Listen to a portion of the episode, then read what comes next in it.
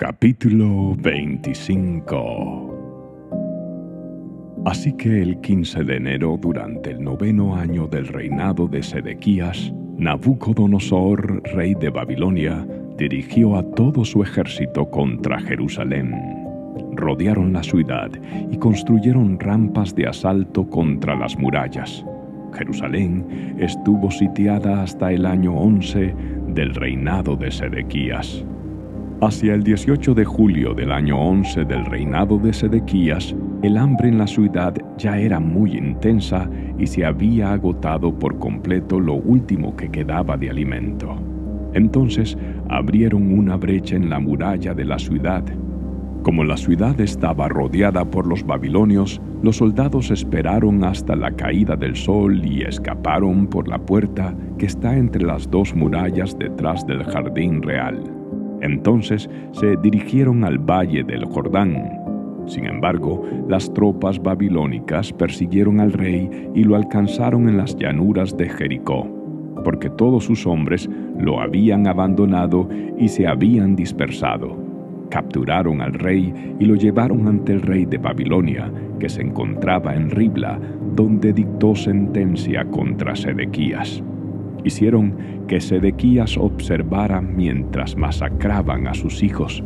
Luego le sacaron los ojos, lo ataron con cadenas de bronce y lo llevaron a Babilonia.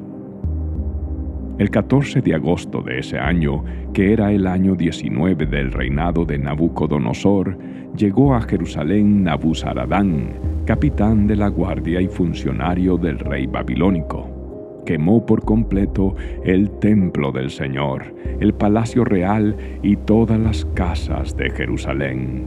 Destruyó todos los edificios importantes de la ciudad. Después supervisó a todo el ejército babilónico mientras derribaba por completo las murallas de Jerusalén. Entonces Nabuzaradán, capitán de la guardia, se llevó cautivas a las personas que quedaban en la ciudad, a los desertores que habían jurado lealtad al rey de Babilonia y al resto de la población.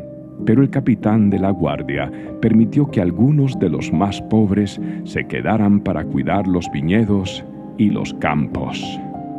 Los babilonios hicieron pedazos las columnas de bronce que estaban al frente del templo del Señor, las carretas de bronce para llevar agua y el enorme tazón de bronce llamado el mar, y se llevaron todo el bronce a Babilonia.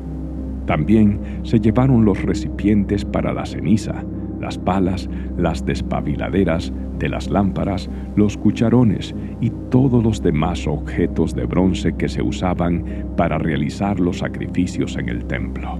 El capitán de la guardia también se llevó los recipientes para quemar incienso y los tazones y todos los demás objetos de oro puro o de plata el peso del bronce de las dos columnas, el mar y las carretas para llevar agua era tanto que no podía calcularse.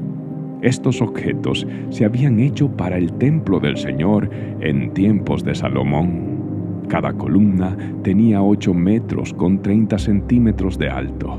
El capitel de bronce en la parte superior de cada columna era de 2 metros con 30 centímetros de alto y estaba decorado alrededor con una red de granadas hecha de bronce.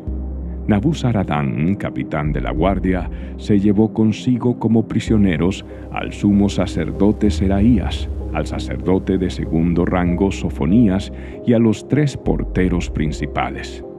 De la gente que seguía escondida en la ciudad, se llevó a un oficial que había estado al mando del ejército judío, a cinco de los consejeros personales del rey, al secretario principal del comandante del ejército, quien estaba a cargo del reclutamiento, y a otros sesenta ciudadanos. Nabuzaradán, capitán de la guardia, los llevó a todos ante el rey de Babilonia, que se encontraba en Ribla.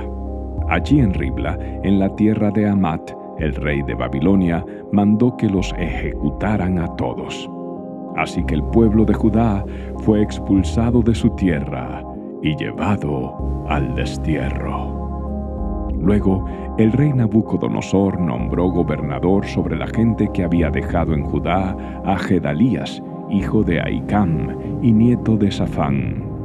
Cuando todos los comandantes del ejército y sus hombres se enteraron de que el rey de Babilonia había nombrado gobernador a Gedalías, fueron a verlo a Mizpa.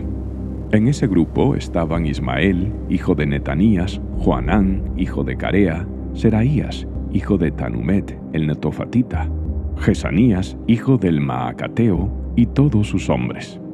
Gedalías les juró que los funcionarios babilónicos no querían hacerles ningún daño. No les tengan miedo, vivan en la tierra y sirvan al rey de Babilonia, y todo les irá bien, les prometió. Después, a mediados del otoño de ese año, Ismael, hijo de Netanías y nieto de Elisama, quien era miembro de la familia real, fue con diez hombres a Mizpa y mató a Gedalías. También mató a todos los judíos y babilonios que estaban con él en Mizpa. Entonces toda la gente de Judá, desde el menos importante hasta el más importante, junto con los comandantes del ejército, huyeron despavoridos a Egipto porque tenían miedo de lo que pudieran hacerles los babilonios. En el año 37 del exilio de Joaquín, rey de Judá, Evil Merodac ascendió al trono de Babilonia. El nuevo rey fue bondadoso con Joaquín y lo sacó de la cárcel el 2 de abril de ese año. Le habló con amabilidad y le dio una posición superior a la de los demás reyes exiliados en Babilonia le proporcionó a Joaquín ropa nueva para reemplazar la ropa de prisionero y le permitió comer en presencia del rey por el resto de su vida. Así que el rey le dio una ración diaria de comida mientras vivió.